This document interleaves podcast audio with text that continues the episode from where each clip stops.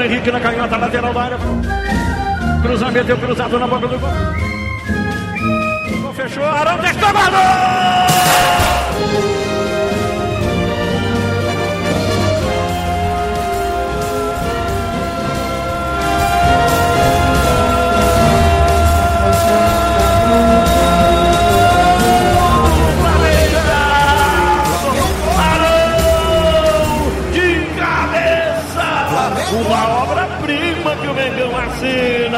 Jogadão, jogadaço. Eu dou like pro lance do Mengão, todo trabalhado.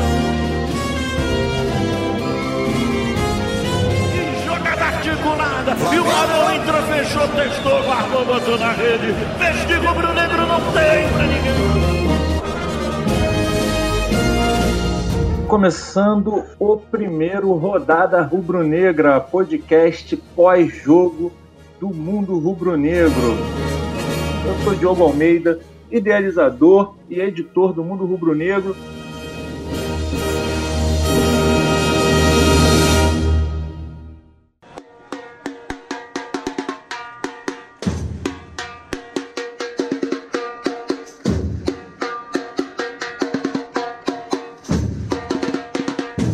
Hoje estou na companhia de Herbert Rabelo. Tudo bem, Herbert? Boa noite, cara. Bom Boa noite, dia, Diogo. Né? A pouco. Boa noite, Edson. Fala, galera rubro-negra.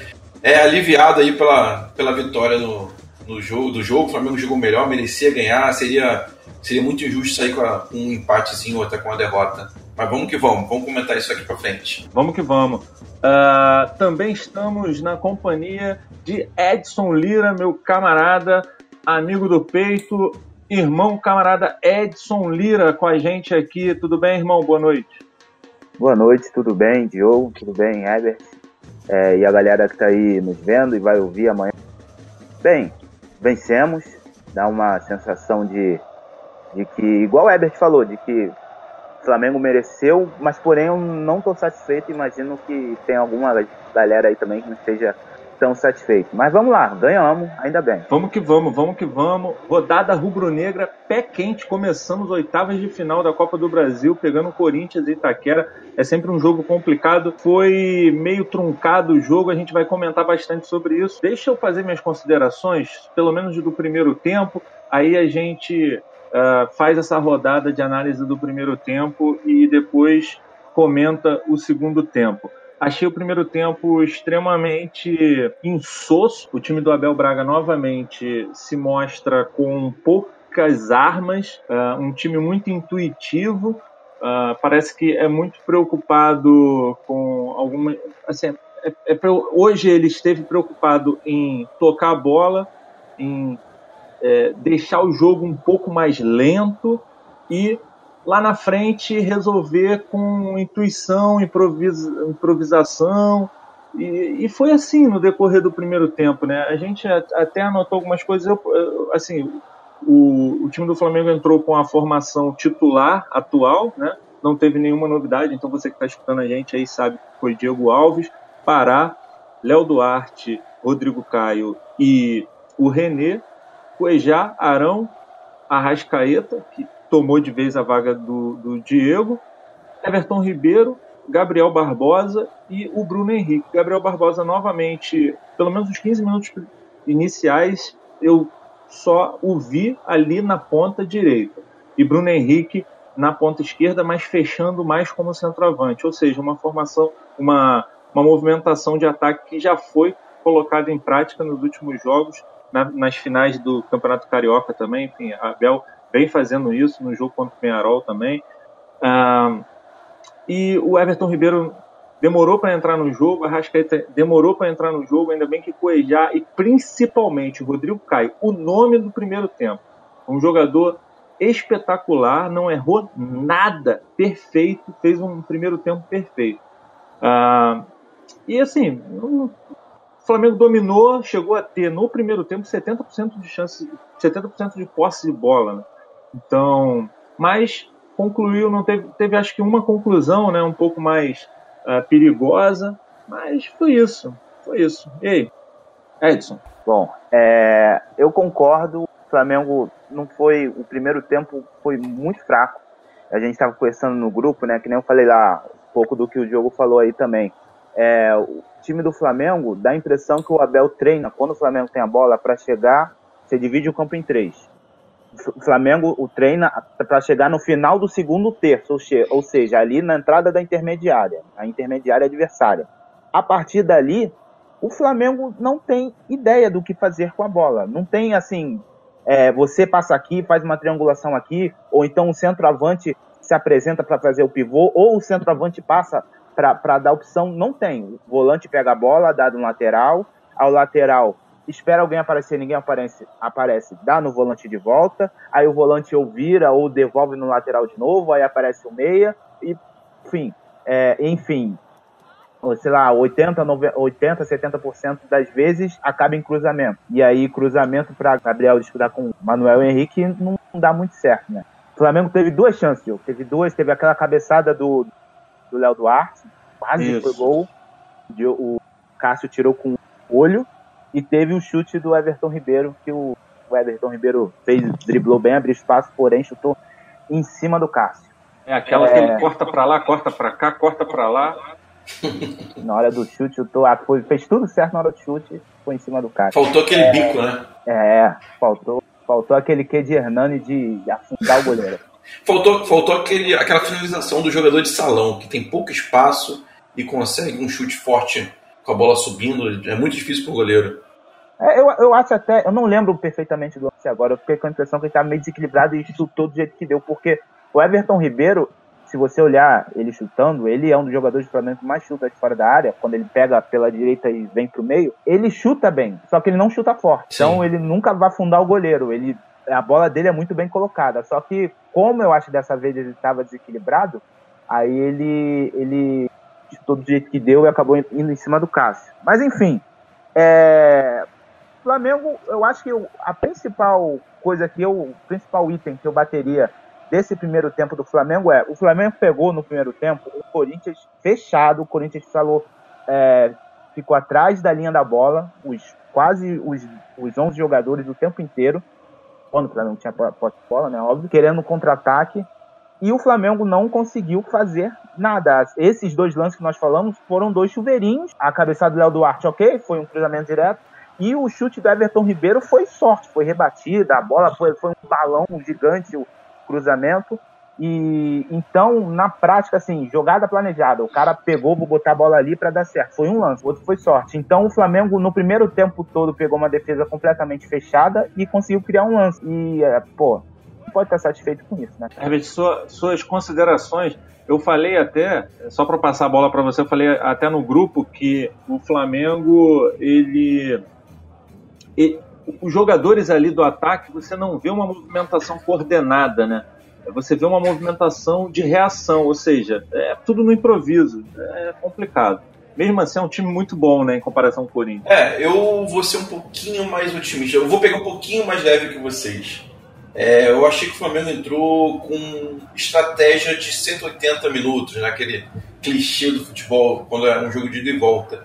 O Flamengo não foi para decidir o jogo, ganhar de 2 a 0 3 a 0 do Corinthians, como se fosse um, um jogo do, do, campeonato brasileiro valendo três pontos. É normal em jogo de, de ida e volta, no, principalmente no primeiro jogo, o time da casa fazer aquela pressão de 10, 15 minutos, 20 minutos. Lembrando que o Corinthians jogou com o time titular no, no final de semana, o Flamengo poupou os titulares, era natural que o Flamengo rendesse melhor, tivesse um preparo físico melhor no, no, segundo, no segundo tempo, no terceiro, na terceira parte do jogo, e isso aconteceu de fato. E então eu achei o Flamengo preocupado no começo em diminuir a empolgação do Corinthians, matando essa empolgação com, com posse de bola, tent, é, tentou jogar. Isso, isso é um pouco diferente do, do time do Abel, que, que gosta de decidir com poucos poucos passes, né? Tentar matar a jogada logo. É, o que eu achei que dificultou foi que o Arrascaeta não estava numa noite esperada. Achei que o Arrascaeta errou praticamente tudo que tentou. Eu achei até que demorou para o Diego entrar no lugar dele. O Gabigol não estava bem também. O Gabigol errava. Não, não, conseguia participar muito, principalmente no primeiro tempo. Não conseguiu participar muito do jogo do ofensivo. Ele recuava, marcava bem, mas ofensivamente não estava bem. O Bruno Henrique demorou uns 10, 15 minutos para entrar na partida, estava meio, meio que dando de, de, canela. mas o lado dele ali esquerdo tava uma avenida, tava uma mão com açúcar para ele ajudar a gente. Mas ele não. Da mesma maneira que tava difícil para Pará marcar o, o Clayson, né? Tava, tava ruim para Pará. Segundo jogo que o Pará toma um baile do, do ponto esquerdo adversário. E.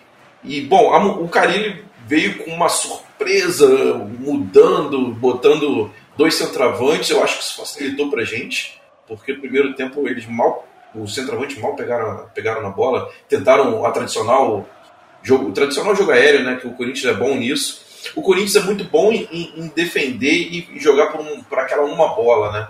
E o Flamengo tentou neutralizar isso, não não não dar essa uma bola. Como, como o Diogo disse, o Rodrigo Caio jogou muito bem e o Cacoejar foi perfeito. Mais uma vez, perfeito no jogo para mim. Bacana, bacana. Deixa eu, deixa eu mostrar para vocês alguns, algumas estatísticas galera que está escutando a gente, depois eu falo no bate-papo. Eu tenho aqui que no primeiro tempo a gente teve 62% de posse de bola, foram cinco finalizações, uma para o gol, dois travados, a gente teve três escanteios a favor e os números do Corinthians todos menores. Né? Por exemplo, o Flamengo teve cinco finalizações, enquanto o Corinthians teve cinco, teve três. Uh... O Flamengo deu, deu 100 passes a mais que o Corinthians. Deu 100, pa exata, 100 passes exatamente. Foram 254 passes contra 154. É uma, uma estatística bem interessante. Não, meio... o, que é meio, o que é meio bizarro é que roubadas de bola do Flamengo, acho que o Flamengo é até maior, não lembro de cabeça agora. Desarmes, a gente é. teve, 14, teve 82% de acertos em desarmes. Em 17 tentativas foram 14 corretos. Enquanto o Corinthians também praticamente empate técnico, 78%, mas foram 7 de 9 tentativas de desarme. Então o Flamengo.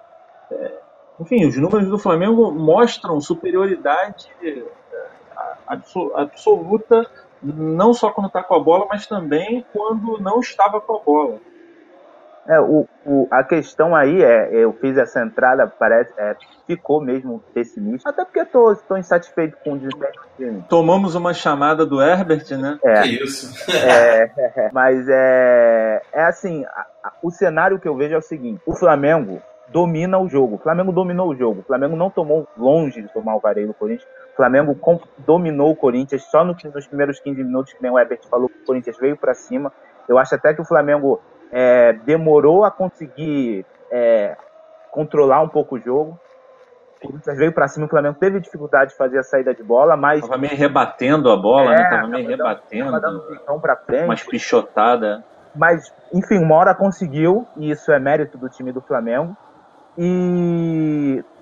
Só que o Flamengo domina o jogo, chega no, no último terço ali do jogo, na entrada da área, e não consegue fazer nada. O Gabriel tem, tem dois pontos que, que, eu, que eu fico, fiquei observando no primeiro tempo. O Gabriel, quando ele fica no meio, ele não sabe se ele. Ele não tem acertado, parece, né? Tudo aqui é parece. Parece que ele não tem acertado se ele vai fazer o pivô para receber a bola, se ele vai correr para o cara dar, dar a bola nele. Porque teve, teve umas duas jogadas que o Arrascaeta ou Everton Ribeiro, eles recebem a bola eles olham o Gabriel e eles dão um passe para o Gabriel receber, porque o Gabriel tá virado para ele. Só que nessa que eles olham para a bola para dar o passe, o Gabriel vira e corre. E aí fica o passe errado. Tipo, não tem, não tá coordenado o que, que um, quem vai fazer o quê. E out, outra coisa também. Bruno Henrique já tá, ele, ele já tá fazendo, já tem uns 4, 5 jogos, desde o fim do Carioca. O Bruno Henrique, quando abre pela ponta esquerda, ele não fica aberto, ele fica entre o lateral e o zagueiro. Então, o que acontece? Ele fica embolado, ele não dá opção de passe e ele não abre a defesa. Então, fica o René pega a bola, não tem opção de passe, que o Bruno Henrique está embolado com o zagueiro e com o lateral. E, e a defesa está toda embolada, porque o, o lateral tem que marcar o Bruno Henrique. Tá colado no Bruno Henrique e o Bruno Henrique tá colado no zagueiro. Então tá todo mundo embolado ali e não sai nenhuma jogada. Isso tá me dando muito nervoso. Tem tempo que eu tô vendo o Bruno Henrique fazer isso. Eu fico pensando que não é possível que ninguém vê isso lá no Flamengo. O cara tá aberto, o cara não tá aberto. É um ponta que não joga aberto. Ele joga caindo pro meio. É, tá faltando é... profundidade. Tá faltando, é... Faltou um pouco de profundidade. O Flamengo parece que no primeiro tempo não, não, não sabe, não decidiu o que queria fazer do jogo, né? É, acho que a formação do Carilli com dois uh, com, com, dois atacantes enfiados, o Love e o Bozelli, deixou um pouco o time meio indeciso se era se era para reagir ou se para dominar. E quando chegou nos 20 minutos assim, é que o time falou: é, os caras não estão não, não, não chegando mais, agora vamos dominar o jogo. Inclusive, eu deixo aqui o recado para vocês escutarem o nosso podcast CRF e etc., que é o nosso outro podcast. A gente está vindo com uma linha de podcast, uma linha, né? Uma linha de podcast. Vai ter muita novidade. Se liga no Mundo Rubro-Negro, galera. Me siga lá no arroba Didazico e vocês vão saber tudo o que está acontecendo no nosso projeto. Enfim, é, segundo tempo, segundo tempo eu já achei bem mais interessante. E vocês? Começando pelo nosso camarada Herbert Rabelo. Eu queria levar uma questão para vocês.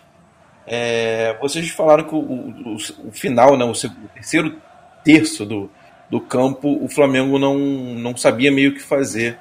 É, eu, eu, primeiro acho que é um pouco mérito da defesa do Corinthians, né, que é famosa por, por ser boa, é o ponto do Corinthians.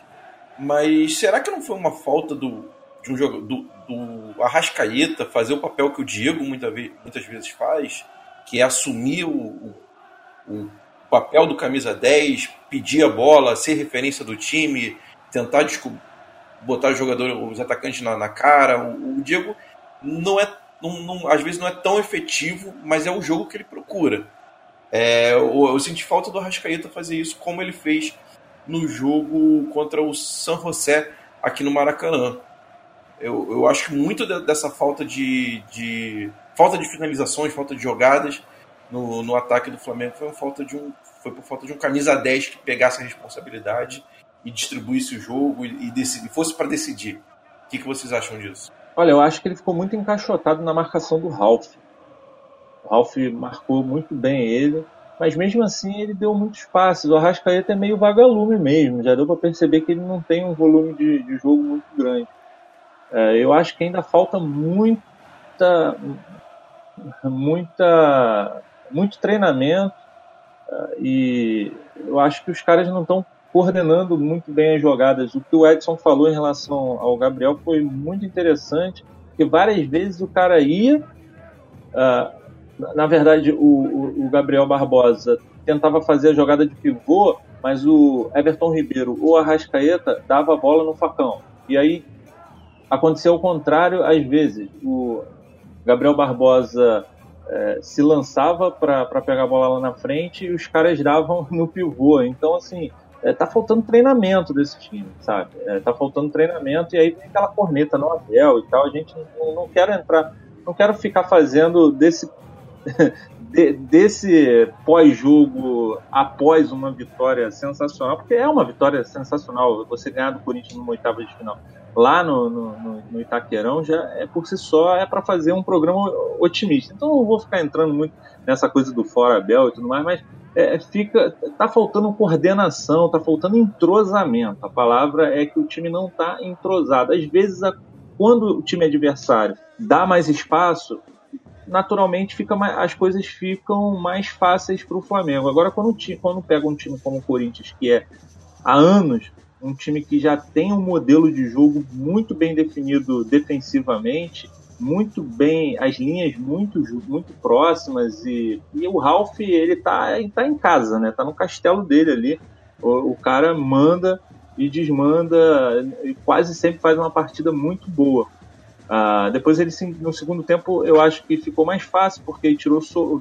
e ficou mais fácil à medida que ficou mais difícil para a defesa do Flamengo também porque o jogo abriu. E aí entrou o Pedrinho saiu o, Ma... o Matheus Sávio ó, o... é o Matheus Sávio ex Vasco né? É, esse... é, é, o, é o ex Matheus Pet é.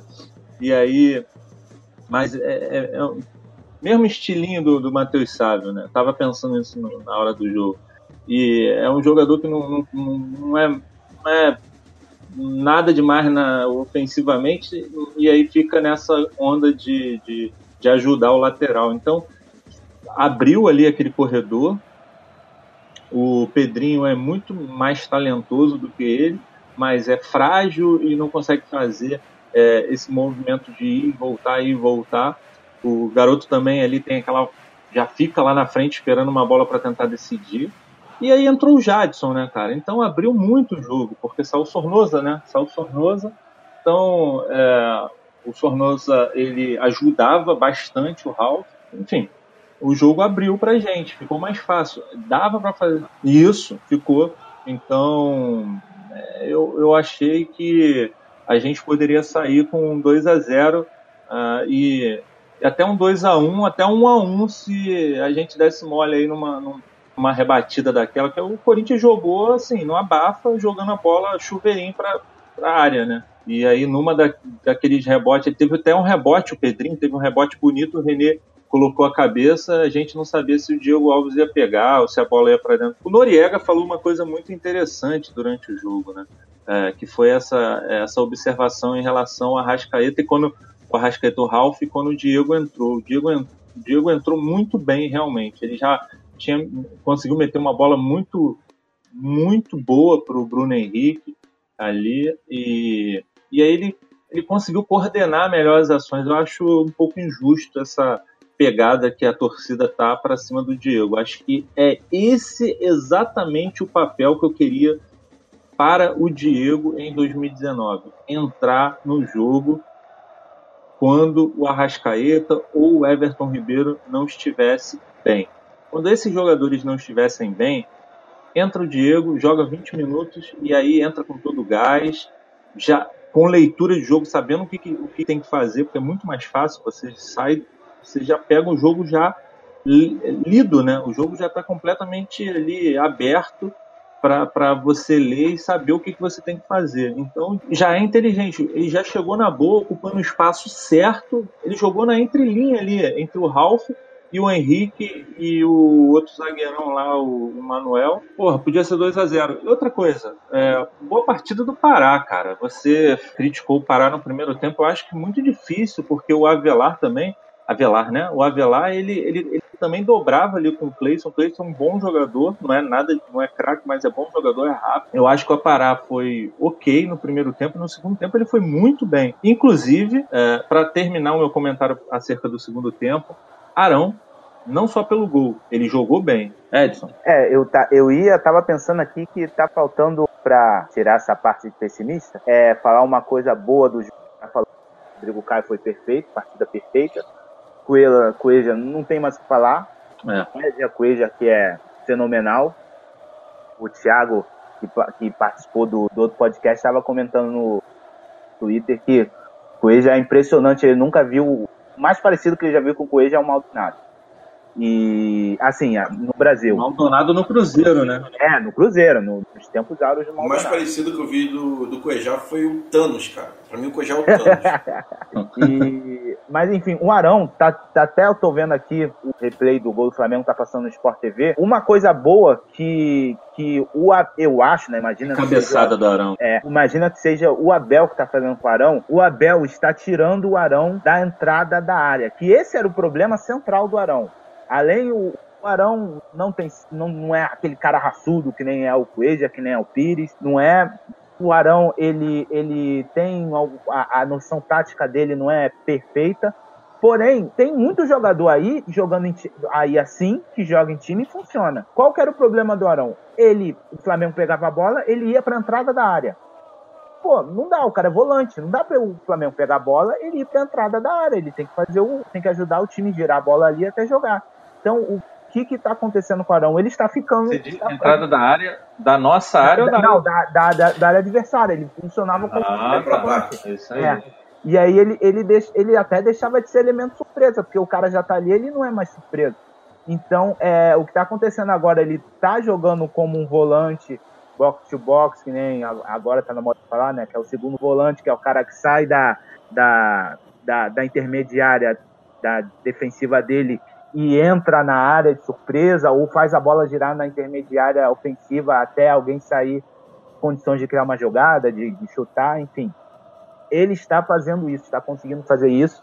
Imagino eu que seja o Abel que está dando toque nele, tá, filho. É, você é volante, não tem condições de você ficar lá na entrada da área. E o gol saiu assim. O, a bola, eles abrem a bola no Bruno Henrique na ponta esquerda. Bruno Henrique olha e vê que o Arão tá entrando e ele nem vem correndo, ele vem trotando. Ele só corre quando ele vê que dá para ele pegar. Aí ele corre entra de surpresa no meio, tem cinco caras do Corinthians dentro da área, nenhum marcando o Arão porque ele tá entrando de surpresa. E aí o Arão entra e mete um, faz uma cabeçada espetacular, gol do Flamengo, cabeçada no ângulo, golaço. E eu acho que o Arão tem subido muito de, de produção, ao contrário, por exemplo, agora no, no estadual nós tínhamos o Henrique o Gabriel muito em alta. Os dois chegaram destruindo e eu acho que tem um tempo que os dois não fazem uma partida muito boa pelo Flamengo. Ou até boa. Acho que tem ali um. Desde a final do Carioca que os dois não jogaram bem. Pode jogar ok, na média, mal, mas bem assim, cara, o cara jogou bem. Não jogaram. Partida pelo Flamengo desde, desde o fim do estadual. Já o Arão não. O Arão vem crescendo vem, vem a, na minha opinião, vem atuando melhor, vem desempenhando melhor a, a, a parte dele ali como volante, de fazer o time jogar, fazer a bola girar. O Arão tem uma coisa que eu gosto muito nele, que quando a bola chega nele, ele já viu quem tá, quem tá aberto, quem aonde vai tocar. Pode ver, ele não Mas ele está desenvolvendo, ele está desenvolvendo isso. Toda vez eu estou percebendo isso. Antes dele receber a bola, ele faz aquele giro com a cabeça, já olha então, assim, é eu... é porque a gente fica muito na, na, na, cornetagem e acaba esquecendo de ver o jogador evoluindo em alguns aspectos. Né? É, eu já via ele fazendo isso, já tem um tempo, não é desse ano. Só que, onde ele jogava antes? Onde que ele recebia a bola antes? Quando ele recebia a bola, ele recebia na entrada da área. Na entrada da área, não vai ter ninguém aberto. Muito raro ter alguém aberto, alguém livre para ele dar o passe. Isso é coisa de quem joga onde ele, é onde ele tem que jogar, que é volante, recuado, fazendo a bola girar e entrando de surpresa. Aí sim, essa característica dele vai aflorar. Era uma coisa que ele fazia muito Botafogo e que fez ele se destacar, fazer o, fez o Flamengo querer trazer ele. Pode ver, o Arão dá passe longo, ele não erra lançamento. Arão dá passe. O Arão quase não erra passe. Pode, pode perceber, até porque se ele ficasse errando passe no meio-campo ia ser uma desgraça. E, e ele não erra passe. Então, é claro que também é difícil ele tentar um passe mais difícil, aquela enfiada. Porém, aí é do jogador, cara. Não dá pra também a gente querer um volante que, que, que não erre passe, que faz enfiada. Aí, pô, que é um modo, que é um chave, isso não vai ter aqui no Brasil. Então, é, eu acho que o Arão tá subindo muito de produção e tem tudo para continuar aí sendo. Se ele continuar assim, ele não vai ter mais essa questão de, ah, tira o Arão, põe fulano. Não, esquece. Até porque ele é o jogador mais efetivo do Flamengo no, pelo alto. Então tem mais essa questão também. Tem, então, tem essa questão. O Herbert, depois dessa defesa apaixonada pelo, pelo Arão do nosso, nosso colega de, de, de, de, de programa, uh, eu quero que você, para a gente terminar aqui o programa, um destaque, né? Eu, eu achei interessante isso que você falou, o, o Edson. Eu acho que o, o, jogo, o jogo foi ganho ali naquela região, entre o Arão, Rodrigo Caio, Léo Duarte. Uh, enfim, vamos ver o que, que o nosso amigo Herbert tem para falar aí do destaque positivo do jogo, para a gente depois fechar. Bom, só dando um, um, uma última palavra sobre o Arão, acho que é válido sim passar muito tempo defendendo o Arão, porque a gente é, passou dois, três anos, muito tempo também criticando o Arão. Quando o Arão merece crítica, todo, ninguém tira fez uma partida boa numa, numa partida decisiva, né, cara? É, ninguém, ninguém, tira. Ninguém põe a mão leve na hora de, de, de criticar o Arão e Isso. na hora de elogiar, a gente tem que elogiar na mesma medida. É a primeira partida do Arão nesse ano que eu vi, que eu me lembro, que ele jogou mais atrás da linha da bola, de, de frente pro gol, não de costa pro gol. Distribuindo. E, distribuindo. Hoje ele fez isso, fez bem. E, se, e o que me faz pensar, será que é também pela falta do Diego? com o Diego em campo, o Diego recua para fazer esse papel. Será que se o Diego tivesse desde o começo, o Diego não, não ia dar essa carteirada de capitão, voltar para fazer esse papel, obrigando o Arão a avançar? Porque não pode os dois, não dá para Diego e Arão fazer esse papel, senão fica fácil para a marcação pegar ali, é o mesmo setor do campo. É, é, algo a se pensar, será que é o Diego que atrapalha o Arão? É algo para o treinador organizar aí, não pode. O organizador tá. O técnico tá. tá deixando muito essa decisão pro, pros jogadores. E não, e não é pros jogadores desse. Herbert. Sim. O nosso amigo André Zoto. André Zoto. André Zotez, ele é lá do Flacash. Um abraço aí. Ele é. tá dizendo que o René caiu muito de produção. Eu queria que você comentasse isso, cara. Porque para mim foi o pior jogador do Flamengo. Teve um, um, um destaque negativo foi, foi o René. Teve o Gabriel também, né? Mas eu acho que o René foi muito mal. O René tá alternando partidas boas e partidas ruins. E hoje foi a partida ruim do René, né? É, eu, não, eu, não, eu não consigo entender porque o René tá. Não sei se ele é jogador que, que pega no tranco no, no, no segundo semestre, porque foi assim ano passado. Eu não sei se o Arão, se o René, todo mundo tá com o Arão na cabeça. É, não sei se o René tá sentindo. Então, eu não sei se o René tá sentindo o problema da, da sombra da, da possível contratação do Felipe Luiz, tá todo mundo dizendo, não sei se isso tá influenciando ele, ou se ele é ruim mesmo. Tá, é, né? Ele jogava no esporte, eu, eu não prestava atenção nele lá no esporte. É. Pra falar a verdade, eu não presto atenção em nada do, do, do esporte. E, e Arão para mim é o René. Toda hora falando Arão. O René para mim é uma incógnita, Mas vamos torcer para que pelo menos a parte defensiva ele recupere, já que a ofensiva nunca foi o forte dele mesmo. É, vamos lá, seguinte, vou falar aqui com o pessoal que está falando aqui com a gente no, nos comentários. Fabiano Ramos da Silva está dizendo que está provado que o Diego é jogador de segundo tempo. É, tem 35 anos, né, cara? Ele tem, tem que ser jogador de segundo tempo O William Fabrício está dizendo que concorda, já fazia isso antes mesmo, acho que em relação ao Barão. Uh, aqui, o kit de releituras musicais podcast está dizendo que o Renê está de parabéns, um jogador consciente aderiu até a greve hoje. hoje ele estava de greve. O... Ótimo podcast, por sinal, hein? Recomendo. É. O André Zote está dizendo que o teu áudio está mais baixo, é porque quando você mexeu aí, para poder parar, ele ficou um pouquinho mais baixo, mas é melhor do que ficar pipocando do jeito que estava. Uh, ah, então, é isso, cara. Eu acho que assim, Rodrigo Caio e Léo Duarte foram perfeitos, Diego Alves não comprometeu.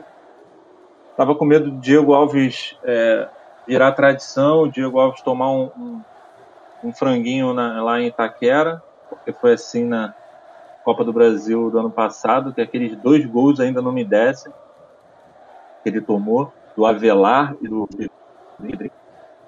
Então, o sistema defensivo foi bom, cara. Apesar de eu achar que o, o nosso querido foi mal, ele foi mal ofensivamente.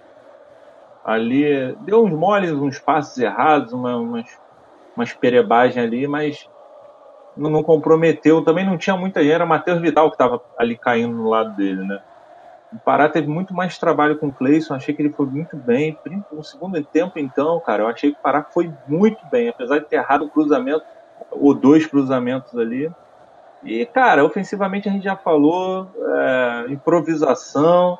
Então, assim, eu queria que a gente é, resumam aí as considerações finais e depois convidar a galera a estar tá aqui com a gente no próximo Rodada Rubro-Negra, que vai ser no sábado, né? É, a, vai ter Atlético e Flamengo. Depois a gente vai ver, eu não sei se eu vou poder, se eu vou estar trabalhando, mas vai ter rodada, rodada rubro-negra com certeza, tá pessoal? Edson. Bom, para mim, resumo do jogo foi: o Flamengo controlou o jogo, porém faltou, não sei se é treinamento, não sei se é inspiração, faltou que é mais para definir. O Flamengo teve oportunidade, o Flamengo dominou o jogo num ponto que, te, que poderia ter definido a classificação, porque o Corinthians não fez nada. É, isso é bom pelo lado que o Flamengo dominou, porém é ruim pelo lado que o Flamengo poderia definir e não definiu. É, Flamengo melhorou no segundo tempo, como já falamos. E eu só queria pontuar uma coisa do René que vocês falaram, é o René, só uma coisinha rápida. O René parou de ganhar aquela disputa com ponta. E eu acho que é isso que está que tá dando essa má impressão é, pra gente, que antes chegava no René e ele ninguém passava por ele, ou muito raro, e agora os caras passam. Enfim, é só uma coisa para a galera pensar. E a vitória é espetacular, ganhar de 1 a 0 lá do Corinthians não é ganhar de 1 meio a 0 do Corinthians lá não é fácil, seja o time que for. E o Flamengo tem tudo para passar para as quartas finais. Simbora, Mengão sempre. Herbert, 437 passes certos do Flamengo contra 322, um jogo realmente muito picado. É, também quero lembrar que a Arena, a Arena Corinthians estava bem fria, né? Os caras botaram um ingresso caríssimo e devem ter faturado uma grana, mas quem pagou deve, deve estar muito porque não, não viu o Corinthians jogando bem, né? E ainda por cima são derrotados, né? Então, é isso, galera. Agradecer a presença de vocês. Esse é só o primeiro episódio. Lembrando que é uma gravação, então é, é para ser assim, meio, meio, solto mesmo, porque depois a gente vai passar para uma edição, é uma gravação de um podcast, não vai ser edição, e aí vai, vai tudo ficar bem mais redondinho. E aos poucos a gente vai criando uns quadros e, e vai enfeitando o pavão e fazendo a coisa mais interessante. Deixa eu só perguntar uma coisa para vocês. É, eu, eu não sei se vai ter. Não, tem, não é que nem a Libertadores, né? Tem sorteio das quartas também ou também é chave?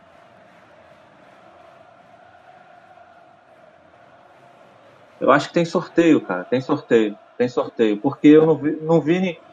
Não, porque senão o cara já falava: o vencedor desse jogo pega Fulano da transmissão. Então vai ter outro sorteio. E a gente já está encaminhado para as de finais muito maneiras. Muito, muito, bom para o ano.